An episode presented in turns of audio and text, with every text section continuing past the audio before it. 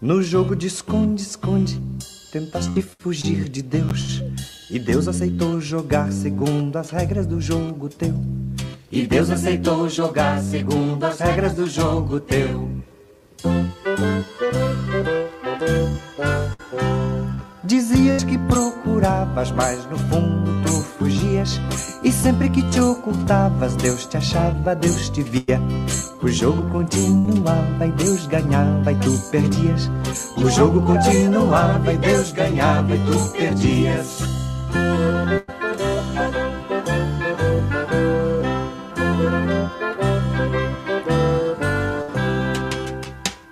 No jogo de cabra cega, tentaste tocar em Deus. E Deus aceitou jogar segundo as regras do jogo teu. E Deus aceitou jogar segundo as regras do jogo teu. Dizias que estava cego, mas no fundo bem que o vias. E quando por Deus passavas, disfarçavas e fingias. O jogo continuava e Deus ganhava e tu perdias. O jogo continuava e Deus ganhava e tu perdias. Agora mudou o jogo, faz tempo que já mudou. O jogo de esconde, esconde, cabra cega se acabou. O jogo de esconde, esconde, cabra cega se acabou. Agora mudou o jogo, faz tempo que já mudou. O jogo de esconde, esconde, cabra cega se acabou. O jogo de esconde, esconde, cabra cega se acabou.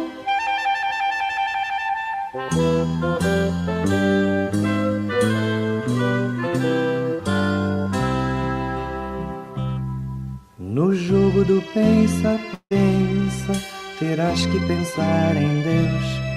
Terás que te sujeitar a certas regras que vêm do céu. Terás que te sujeitar a certas regras que vêm do céu.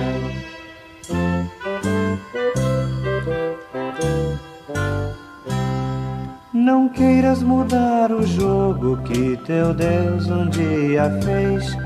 Precisas pensar um pouco e abandonar a insensatez. No jogo do pensa, pensa, desta vez é a tua vez.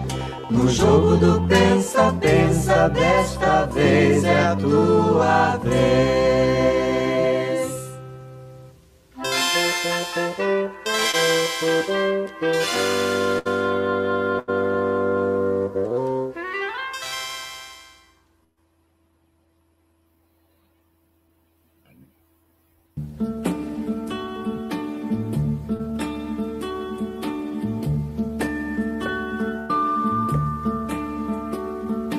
Grande amigo meu que a sua fé perdeu, no dia de Natal me procurou. Contou-me a sua vida tão cheia de incertezas, com tanta honestidade que me fez chorar. E a lágrima teimosa caindo no meu rosto lavou meu preconceito de cristão. Eu sei que da verdade eu não sou dono. Eu sei que não sei tudo sobre Deus. Às vezes quem duvida e faz perguntas é muito mais honesto do que eu. Eu sei que da verdade eu não sou dono. Eu sei que não sei tudo sobre Deus. Vezes quem duvida e faz perguntas é muito mais honesto do que eu. Ao grande amigo meu que a sua fé perdeu, no dia de Natal me confessei. Contei-lhe a minha vida tão cheia de procuras, com tantas esperanças que ele até sorriu. E aquele riso aberto nos trouxe bem mais perto, lavou seu preconceito de ateu. Eu sei que da verdade eu não sou dono. Eu sei que não sei tudo sobre Deus. Às vezes quem duvida e faz perguntas é muito mais honesto do que eu.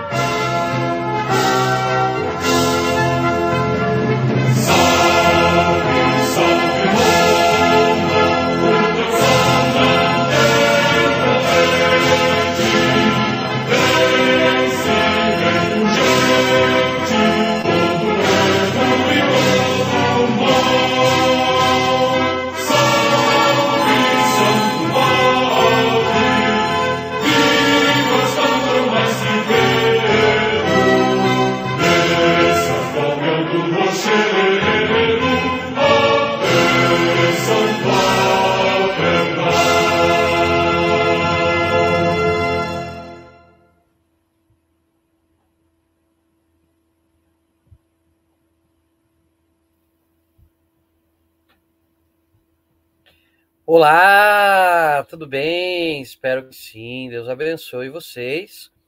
Estamos aqui mais uma vez para o nosso Doutrina e Política de hoje. Eu agradeço a você que está assistindo aqui esse nosso conteúdo no canal do Portal Amém, seja ao vivo, tá? Ou em qualquer horário do seu dia em que você consiga ter mais tempo, né, para acessar os conteúdos da internet. É, eu sou o Padre Sala, como está escrito aí embaixo, né? Esse aqui é o canal do Portal Amém no YouTube. Mas eu convido você a procurar o nosso site, o portalamém.com.br. Lá você encontra links para o Portal Amém em todas as plataformas digitais. Todas, todas não, né? As mais, perdão, as mais importantes. Facebook, Twitter, Instagram. É, também recomendo a vocês, né, uh, que leiam os artigos que estão lá no site do Portal Amém e dá aquela conferidinha básica também na nossa seção de e-books. Já temos alguns e-books lá publicados, disponíveis. Todos estão na plataforma da Amazon para que você possa ler, né, baixar e ler. E assim a gente vai compartilhando conhecimento e fé. É, ao longo das últimas semanas, aqui no canal do Portal Amém, nós temos feito esses encontros virtuais aqui daquilo que eu denominei, não é, doutrina e política, tá? Para que a gente é, reaprenda a enxergar a política à luz do Evangelho e da doutrina da Santa Madre Igreja Católica Apostólica Romana. O termo fé, como já expliquei, ficou um pouco é, relativizado, não é? Fé todo mundo tem, em, em, alguma coisa. Quando eu faço um jogo de loteria esportiva, eu tenho fé que eu vou ganhar. Então, quando eu vou comprar um sorvete, eu tenho fé de que o sorveteiro vai me voltar o troco. Então, ficou muito relativizado esse termo, até mesmo dentro da própria igreja. E então, por isso, a diferença na denominação, doutrina e política, porque a doutrina católica é uma só. A doutrina católica, ela é imutável passível de evolução, mas não de involução, né? É uma doutrina que é capaz de é, evoluir com o passar dos séculos, mas sem abrir mão do depósito da fé que foi destinada por Cristo aos apóstolos e a todos nós batizados. Então, aqui no Doutrina e Política, no dia 17 de agosto, nós começamos, fizemos aquela leitura comentada da carta encíclica Divinis Redentores, do Santo Padre o Papa Pio XI, publicada em 1937, contra o comunismo. São quatro aulas e, e nessas leituras vocês vão poder verificar ipsis literis, porque é que um católico não pode simpatizar, colaborar, votar em nenhum candidato ou partido com viés marxista, socialista, comunista, né? É, depois, a semana passada, nós fizemos aqui algumas considerações, algumas opiniões pessoais a respeito da democracia brasileira e também a respeito é, do sistema eleitoral e de como acontecem as eleições no Brasil. É, apontamos algumas críticas, algumas coisas que a gente julga não serem ideais, também com uma, uma ideia ou outra a respeito do que poderia melhorar, ou é, sugerindo modelos para que as eleições fossem mais justas, mais transparentes, uh, mais literalmente democráticas, né? Quero dizer que, é, embora eu não seja um cientista político, é, como bom pensador e como bom brasileiro, sempre participei, desde que me conheço por gente, do processo democrático das eleições. Então, eu tenho experiência como votante, como eleitor, também é, experiência na convivência com muitos políticos graças a Deus. Tanto quanto quando trabalhava na, na imprensa, né, no dia a dia, cobrir Câmara Municipal, né, entrevistas com candidatos a, a cargos públicos, tanto quanto no nível pessoal, né, tenho, graças a Deus, boa relação, por exemplo, aqui na minha cidade, com políticos de todas as matizes, de todas uh, as correntes políticas locais, sabe? Conseguir isso é, por uma questão fraterna mesmo, né? Acho que a gente, embora discorde em uma coisa ou outra, temos que ter a civilidade, né? E, e conversar, né? Então, sempre, sempre tive, graças a Deus, muito bom trânsito entre os políticos da cidade. Participei também como profissional de comunicação é, de algumas campanhas, né? Para candidatos a vereadora, candidatos a, a prefeito aqui da minha cidade, né? E tudo isso, gente, vai trazendo uma experiência, né? não, não se pode negar. Sem dizer o acompanhar do noticiário no dia a dia, porque também sempre gostei de política, e embora nunca me sentisse vocacionado para é, me candidatar a qualquer cargo público, Deus me livre e guarde, que não é a minha, mas eu sempre gostei de acompanhar a política local, estadual, nacional, internacional. É um assunto que eu acho digno de ser acompanhado, importante de ser acompanhado, porque tudo o que passa pelo, pela política interfere nas nossas vidas, né? na nossa vida em sociedade. Então, por essas e outras, é que eu me vi, assim, é, na condição, no direito, na vontade de tecer esses comentários, essas considerações semana passada. Hoje, eu quero convidar vocês, estamos aí a menos de duas semanas das eleições gerais, né? Das eleições gerais, não, das eleições majoritárias, né? Vamos votar para presidente, senador, governador, deputado federal, deputado estadual. É isso, né? É. E então hoje eu proponho que a gente faça uma leitura comentada de um subsídio muito bacana que a Conferência Nacional dos Bispos do Brasil vem publicando já há alguns anos, nos anos de eleição sabe? É uma cartilha de orientações políticas. Não para dirigir o voto dos católicos no Brasil, porque na igreja nós não temos partido e não temos simpatias por determinado político ou candidato ou partido, né? A gente, enquanto igreja, quer que o povo vote consciente, que a democracia seja exercida de forma realmente democrática. A gente quer que as pessoas tenham o direito de se candidatar de serem votadas. A gente quer que o eleitor tenha o direito de votar livremente, de acordo com a própria consciência e livre-arbítrio. E a gente não dirige o voto, então. Mas é claro que a igreja tem uma série de diretrizes, é? que, à luz do evangelho, servem de guia, de base, de baliza, de régua, para que o católico, e por que não o cristão também, de outras denominações cristãs, né, é, possam se basear na hora do voto, porque as dúvidas são muitas. É, e, e, enquanto sacerdotes, é, nós, os padres, recebemos muitas vezes, às vezes nas redes sociais, ou mesmo ao vivo na comunidade, o povo perguntando, né, padre, em quem que eu voto? E aí, a solução também, para não é, se tornar enviesado ou comprometido é, com alguma coisa, algum candidato em particular, é uma boa dica. É, nós guiarmos o povo a conhecer essas orientações políticas das cartilhas da CNBB. Já vou colocar aqui uma pontuação.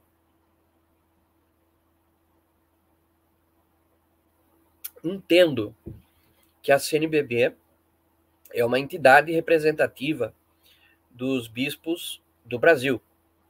É uma, uma conferência que reúne bispos de um país de proporções continentais e com dioceses de realidades muito, muito distintas, também com bispos que atuam no Brasil, mas não necessariamente são brasileiros, muitos são missionários, é, de dioceses de diferentes realidades. Também entre eles, os bispos, há uma. Não, não há um, uma, uma formação homogênea né? A CNBB não é um bloco petrificado é, onde se impõe uma mentalidade única, né? A semelhança do Partido Comunista de qualquer país, por exemplo. Mas a CNBB reúne bispos e os senhores bispos que têm a sua formação, a, a, os seus ideais, a, o seu entendimento sobre política, é, também de matizes variados. Nós sabemos disso. É, seria ser falso não dizer que é assim, que há bispos mais conservadores, bispos mais progressistas. Eu é, acho que é o normal dentro de qualquer entidade representativa. Não é? Então, é, não vou tecer considerações sobre CNBB. A cartilha que nós vamos é, ler juntos aqui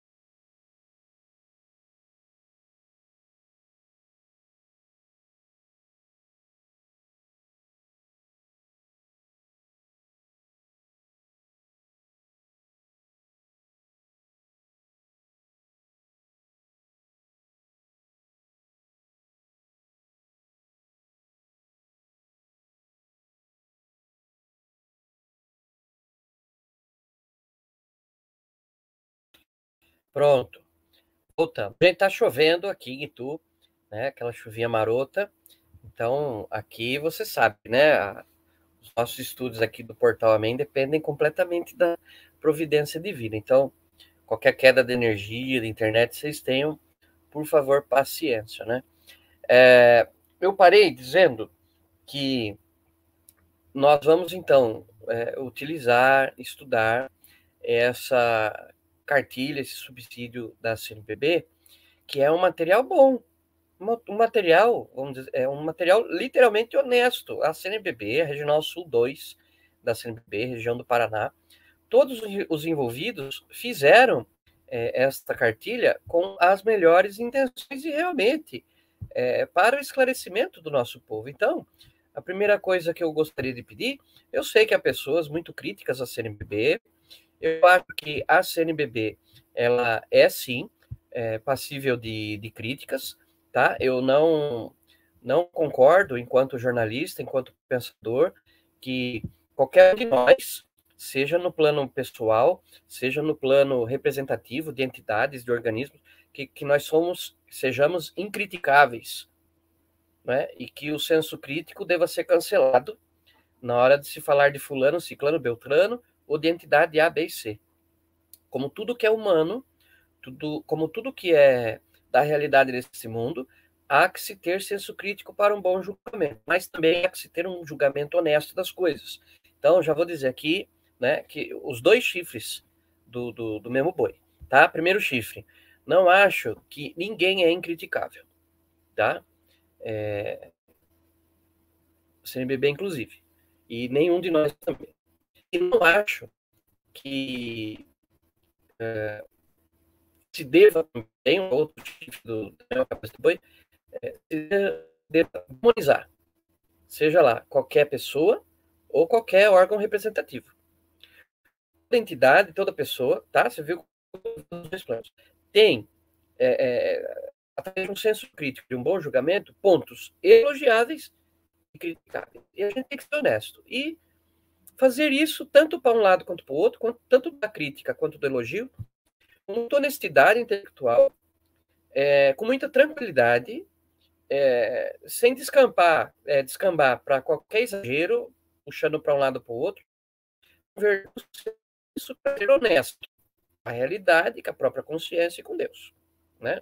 Então, eu já quero rechaçar aqui qualquer pessoa que, ao assistir esse, esse vídeo, é, passe para é, é, passe a considerar que por estarmos usando algum material da CNBB, ah, não presta, não, não.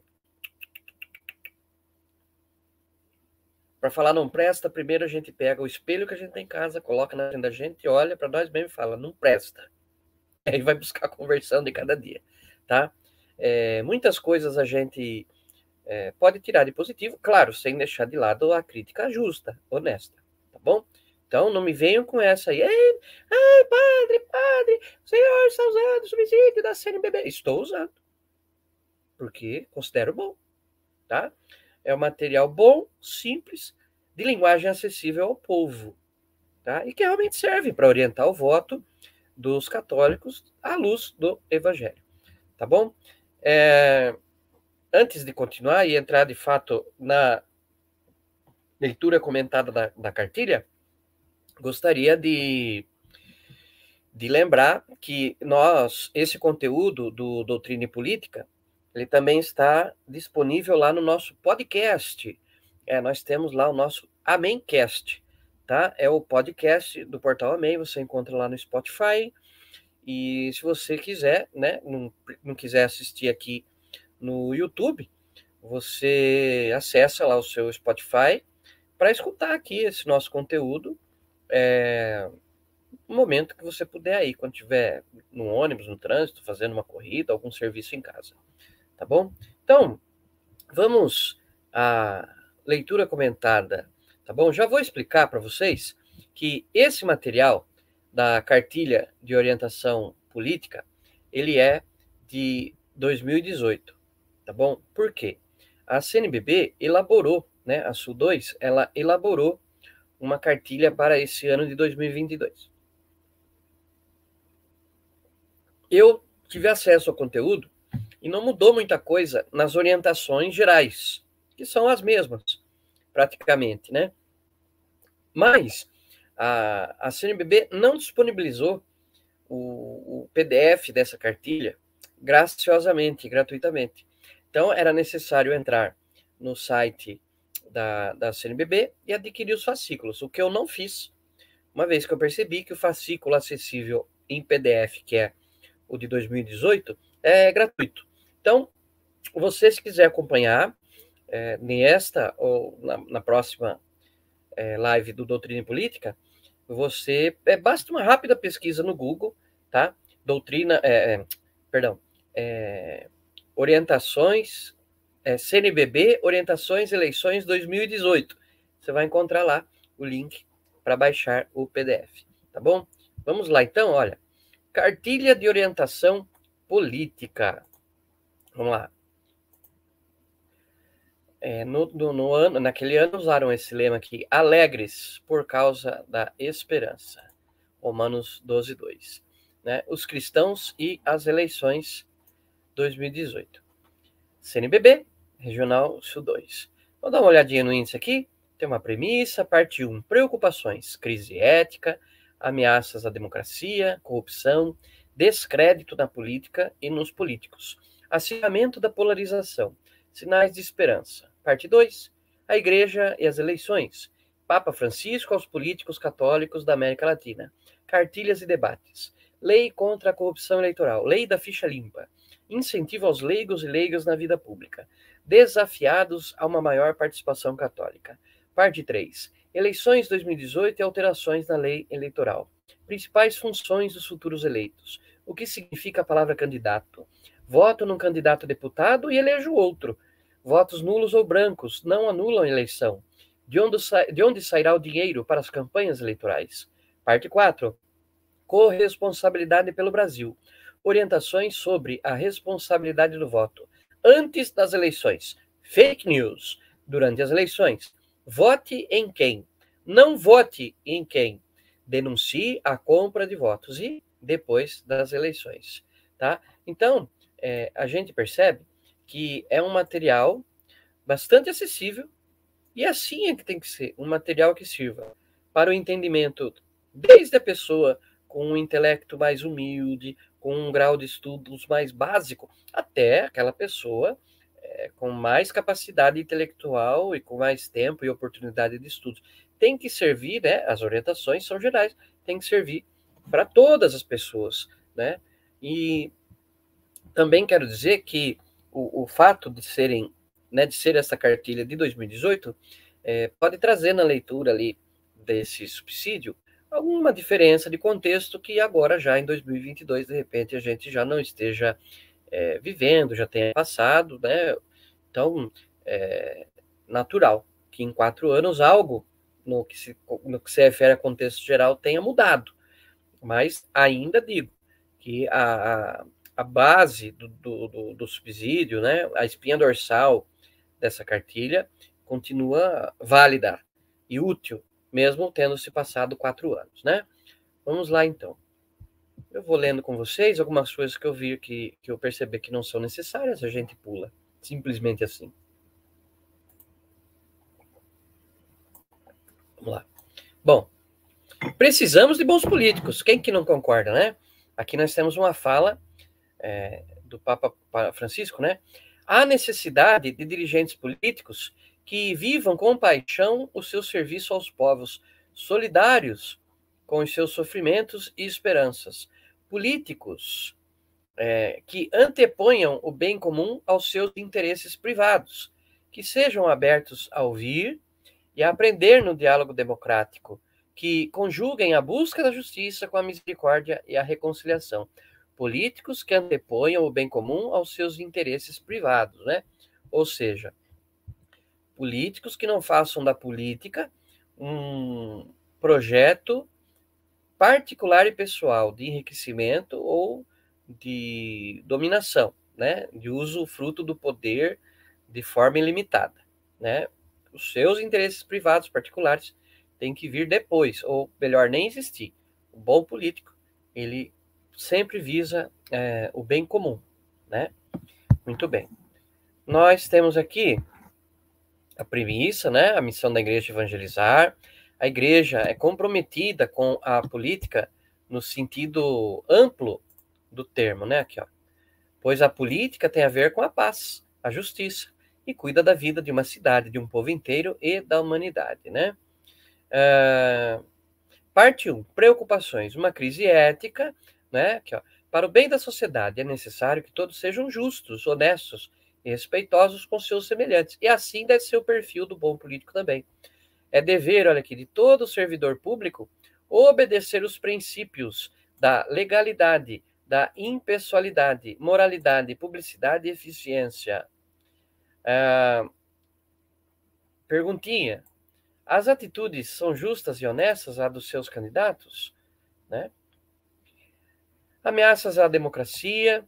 Aqui vai a, a CNBB dizer, não é que na democracia todo poder emana do povo. E quando o poder executivo, né, aqui está escrito aqui, quando o poder executivo se serve da máquina administrativa ou negocia a liberação de emendas parlamentares em vista de interesses particulares, também age de forma antidemocrática, né? Os recursos públicos devem ser usados para o bem comum e não para privilegiar alguns. De fato, irmãos e irmãs, é sempre prejudicial, né? Quando algum dos poderes exerce poder maior para si do que, né, em relação aos outros. Por isso o regime é tripartite: executivo, legislativo, judiciário. É para ver harmonia entre os poderes. E o poder moderador? Se algum desses poderes sobressair, exagerar, jogar fora das quatro linhas da Constituição, o poder moderador é o exército. Sempre foi. Pode pegar a história de de qualquer nação, de qualquer império, de qualquer governo, pode pegar a história de qualquer sistema, regime político. Sempre o que faz a lei valer é a força das armas, tá? Então, se um presidente, se um grupo de congressistas, se um grupo de juízes resolve rasgar a Constituição e exercer um poder ditatorial, é dever das Forças Armadas moderar isso, né? Uh, vamos continuando aqui. Uh, uh, vai aqui falar sobre a questão da corrupção, né? Quem é corrupto se elege comprando votos, provavelmente. Perdão, não abri aqui a tela grande isso. Quem é corrupto se elege comprando votos, provavelmente continuará praticando a corrupção para recuperar o que gastou, né? Naqueles anos, né? Aqui, olha, a CNBB lançou uma nota em que estava escrito aqui, olha, vem à tona escândalos de corrupção sem precedentes na história do país. É verdade que escândalos dessa natureza não tiveram início agora. Entretanto, o que se revela no quadro atual tem conotações próprias e impacto devastador. São cifras que fogem à compreensão da maioria da população. Empresários, políticos, agentes públicos estão envolvidos num esquema que, além de moral e criminoso, cobra o seu preço. E aí é de a gente pensar se a cartilha não vai estar falando do mensalão, do petrolão, uma vez que em 2018 a gente viveu tudo isso, né? É, o escândalo do mensalão, do petrolão, a reeleição de Dilma, que teve que arcar com uma crise econômica por má gerência e perdeu por isso também apoio político. Mas também Lava Jato, escândalos do, do, do petrolão, do mensalão, é, levou-se ao impeachment de Dilma, não foi golpe, foi realizado dentro das quatro linhas da Constituição, e de 2016, 2018, aquele finzinho né, de mandato do governo do então presidente Michel Temer. Né? Era esse o contexto de 2018, só para esclarecer. Tá bom? Vamos continuando aqui. É, o roubo e o desvio de verbas públicas levaram o país a uma crise ética, econômica e social, e tudo isso gera descrédito na política e nos políticos. Né? Nessas eleições, não seja conivente com a corrupção. E eu digo para você, não seja conivente com a corrupção também nestas eleições de 2022. O candidato é suspeito de corrupção? O candidato já teve, em alguma instância, participação comprovada, passiva ou ativamente, em caso de corrupção? Não vote, não seja trouxa de votar em corrupto. Tá bom? Isso continua valendo. Continuando. Nas eleições 2018 ou 2022, por que não? Como distinguir os bons dos maus políticos? E o que você está fazendo para eliminar a corrupção? E aí é muito simples, né? Para eliminar a corrupção, a gente não vota em corrupto. É simples assim.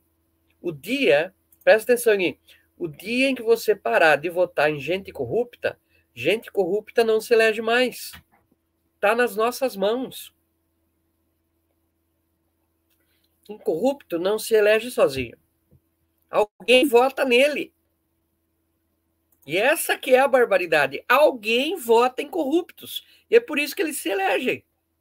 O dia que a gente parar de votar em gente corrupta, gente corrupta para de se eleger. Não é tão difícil, né? Continuando aqui. Uh, todos somos, está sempre em negrito aqui, que são os destaques, então estou privilegiando os destaques, tá? Todos somos corresponsáveis pela situação que vivemos. Não nos interessamos pela política, não escolhemos com critério o voto e não acompanhamos os eleitos. E olha aqui, ó, a mais pura verdade, hein? O bem da nação requer, aqui entre aspas, requer de todos a superação de interesses pessoais, partidários e corporativistas. A polarização de posições ideológicas em clima fortemente emocional gera a perda de objetividade e pode levar a divisões e violências que ameaçam a paz social. E aqui já vai um alerta que em 2018 era válido, está mais válido ainda agora em 2022. Exerça sua, sua cidadania, converse sobre política, de, debata, debata as propostas e o perfil dos candidatos. Fale de política, fale de política. Essa história de que política, futebol e religião não se discute é mentira. É justamente por não discuti-las que muitas vezes se mantém os tabus, os preconceitos e a falta de esclarecimento a respeito dessas coisas. Converse, estude, leia, assista, debata, mas sem animosidade. A pessoa tem que ter estrutura emocional, suporte emocional para falar de política e dos candidatos, para analisar. Não se pode levar eleições como num jogo de Flamengo, Fluminense, Palmeiras e Corinthians. Esse já é um modo errado de encarar as coisas. Né? E há que, se, há que ser honesto. É, quando um time tem um elenco maior que o meu, eu sei que eu sou torcedor, mas eu tenho que ser honesto que o outro time é melhor. Aí que tal tá que a gente não anda fazendo na política. E recordar também, que eu já falei semana passada, que eleição não é concurso de minha simpatia. Vou votar no candidato que eu gosto mais ou que eu acho mais bonito, né? Ou cuja primeira dama vai ser mais linda. Não é isso. Eu vou votar no candidato que tem passado honesto,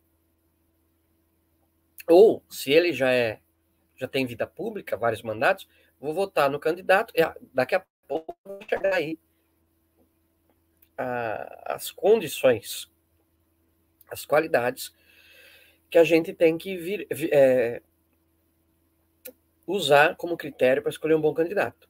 Mas tudo sem paixões, gente. Sem animosidades. Sabe? Há que se ser um pouco, há que se ser um pouco frio e calculista na hora do voto, para calcular bem, com frieza e honestidade, tá? Porque não se deve ter paixões por políticos, tá? De paixão já basta de Cristo, a dele por nós e tem que ser a nossa por ele. Candidato, partido é coisa de momento, de eleição em eleição, tá? Como no passado, tivemos os políticos, os candidatos A, B, C, e eles passaram? Passaram. Brasil continua. E hoje nós temos os candidatos A, B e C, e eles vão passar também. Sabe? E aí virão outros candidatos, porque da sociedade sempre aparecem lideranças. É a dinâmica própria da, das sociedades. Então, com frieza, calculando bem, analisando bem propostas, o perfil do candidato, o seu passado. É assim, com essa naturalidade, né? sem paixões, porque quem tem fã é artista, e político não é artista. E quem tem devoto é, é um santo, uma santa da igreja, Nossa Senhora, Nosso Senhor Jesus Cristo, os nossa devoção. A gente tem que aprender a encarar os políticos como pessoas que estão querendo se colocar para serem nossos servidores públicos na arte de governar. Se a gente ficar endeusando o político, é, é, o, é o erro. É o erro. E há muita gente que faz isso, hein? Há muita gente que faz isso. De, de todos os lados. De todas as matizes e viés políticos. Bom, vamos continuar. Mais um pouco aqui. Então, é, vamos lá. Essa pergunta é muito boa. Você tem tido atitudes fanáticas? Sabe dialogar pacificamente com quem pensa diferente? Se você não sabe, meu filho, você não é maduro politicamente. Maduro no bom sentido do termo. Não me refiro ao ditador de Venezuela. Tá? Aqui a, a, o subsídio vai elencar alguns sinais de esperança. Tá? A lei da ficha limpa vai ser mencionada. Tá? É, e aqui, bastante interessante, cara. O grande protagonista das mudanças que o Brasil precisa é o povo. É você. Muito bem, é isso mesmo. Parte 2. A igreja e as eleições. A igreja se sente chamada a ser advogada da justiça e defensora dos pobres diante das intoleráveis desigualdades sociais e econômicas que clamam ao céu. Para cumprir essa missão, a igreja incentiva os fiéis a interagir com a política, o Papa Francisco escreveu aqui em negrito: Ninguém pode exigir de nós que releguemos a religião para a intimidade secreta das pessoas, sem qualquer influência na vida social e nacional, sem nos preocupar com a saúde das instituições da sociedade civil, sem nos pronunciar sobre os acontecimentos que interessam aos cidadãos. Uma fé autêntica, que nunca é cômoda nem individualista, comporta sempre um desejo de mudar o mundo transmitir valores, deixar a Terra um pouco melhor depois da nossa passagem por ela. Então, política é algo que preocupa a igreja, tem que estar no radar da igreja. E é um assunto, a política, que a igreja tem o direito de acompanhar e se misturar dela. Tem o direito de se misturar no bom sentido, né? Não misturar a política no evangelho, como fizeram os marxistas com a teologia da libertação. Não a igreja se misturar nela no sentido de se envolver com ela, para contribuir. A igreja, perita em, em humanidade, é, estar a par do que acontece na política para dar suas contribuições, tá? Sem partidarismo, sem preferência ideológica, mas como mãe e mestra, mater e magistra, contribuir para o bom desenvolvimento da boa política. Então, esse negócio de que católico não vai falar de política, ah, padre não devia falar de política. Não tem nada a ver com isso, tá? Além de padre, somos cidadãos. E todos somos brasileiros. E temos o dever, tá? Não é só direito, não. Temos o direito, mas temos também o dever de estar atentos ao que anda acontecendo na política é, no nosso país. Continuando. Papa Francisco aos políticos católicos da América Latina, né? O o Papa, então, vai mandar essa mensagem aqui, vai dizer que é preciso reabilitar a dignidade da política, né, e que a igreja quer colaborar. é, nesse processo. Né? Precisamos de políticos que, em primeiro lugar, preservem o dom da vida em todas as suas fases e manifestações, ou seja, que é o Padre Francisco, o Papa Francisco, o Padre Francisco é o meu pároco, não é esse, não. O Papa Francisco já dizendo, candidatos comprometidos com a vida, em todas as suas estações, desde o começo até o fim. Comprometidos com a vida desde o nascituro na barriga da mãe até o fim da vida da morte natural. Show aborto, show eutanásia. Político que apoia isso não está de acordo com os princípios da igreja, tá? É, então o Papa vai reafirmar aqui vários pontos aqui são importantes para nós que, da, da, da, fé católica, né? Aqui é, vai se falar um pouco dessa dinâmica dos últimos anos das cartilhas e debates, né? Pensando na formação da consciência política dos leigos, né? E para incentivar também os leigos a participarem da política é, vai falar um pouco aqui sobre a Lei 9.840, que é a lei da ficha limpa, né? Que contou, sim, com a ajuda da igreja, e bastante, viu? Muitos de nós, católicos, atuamos, assinamos abaixo assinado, porque essa lei da ficha limpa pudesse ser levada ao Congresso e aprovada, né? Foi um projeto de lei de iniciativa popular. Esse slogan, né, que na igreja é bastante conhecido, voto não tem preço, tem consequência, e é a mais pura verdade, viu? Mesmo que você não enxergue. E que mais aqui? Vamos passando, né? Hum. A igreja sente a necessidade de maior presença do laicato católico no âmbito político, com convicções éticas e religiosas, tornando-se referência nos espaços políticos, né? Por isso a igreja no Brasil incentiva a participação dos leigos é, nos processos eleitorais, né? É um desafio. Aqui o Papa Bento XVI, então, já dizia: convém preencher a notável ausência no âmbito político com vozes e iniciativas de chefes católicos de forte personalidade e dedicação generosa, que sejam coerentes com as suas convicções éticas e religiosas, né? E o Papa Francisco reforça: como é possível que os católicos sejam bastante relevantes no cenário político ou até equiparados com uma lógica mundana? Não há dúvida de que existem testemunhos de católicos exemplares no cenário político, mas nota-se a ausência de correntes fortes que abram caminho no evangelho, é, abram caminho ao evangelho na vida política das nações. Então veja, é uma Papa Francisco. Claro que há bons cristãos, bons católicos na política. Ó, esse negócio de que na política só tem gente que não presta, não é verdade. Tem muita gente boa e muita gente bem intencionada. Tem sim, tem sim, tá? Que envolve muita gente. Não só os eleitos, parlamentares, é, membros do executivo, do judiciário, mas seus assessores. Tem gente boa. Mas o espanto do Papa é justamente esse. A representatividade, representatividade é muito baixa. Sabe? É, os católicos deveríamos ter mais influência na política. Tá? Como os nossos irmãos protestantes já aprenderam a ter. Já aprenderam a ter. A gente vê, claro, há muitos exageros e às vezes são um pouco tendenciosos e às vezes usam o espaço sagrado para proselitismo político. E a igreja não aprova isso. A igreja católica não aprova.